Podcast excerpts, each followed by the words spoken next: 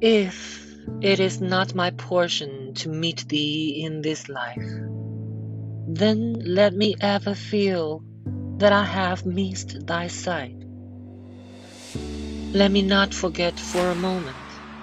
Let me carry the pangs of this sorrow in my dreams and in my wakeful hours.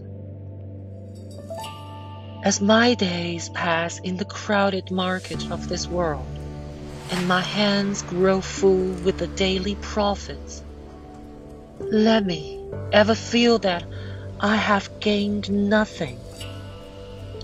Let me not forget for a moment. Let me carry the pangs of this sorrow in my dreams and in my wakeful hours.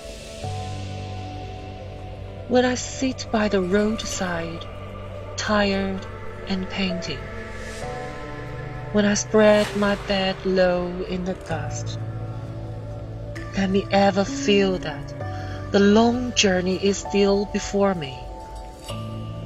Let me not forget for a moment. Let me carry the pangs of this sorrow in my dreams and in my wakeful hours. When my rooms have been decked out and the flutes sound and the laughter there is loud, let me ever feel that I have not invited thee to my house. Let me not forget for a moment. Let me carry the pangs of this sorrow in my dreams and in my wakeful hours.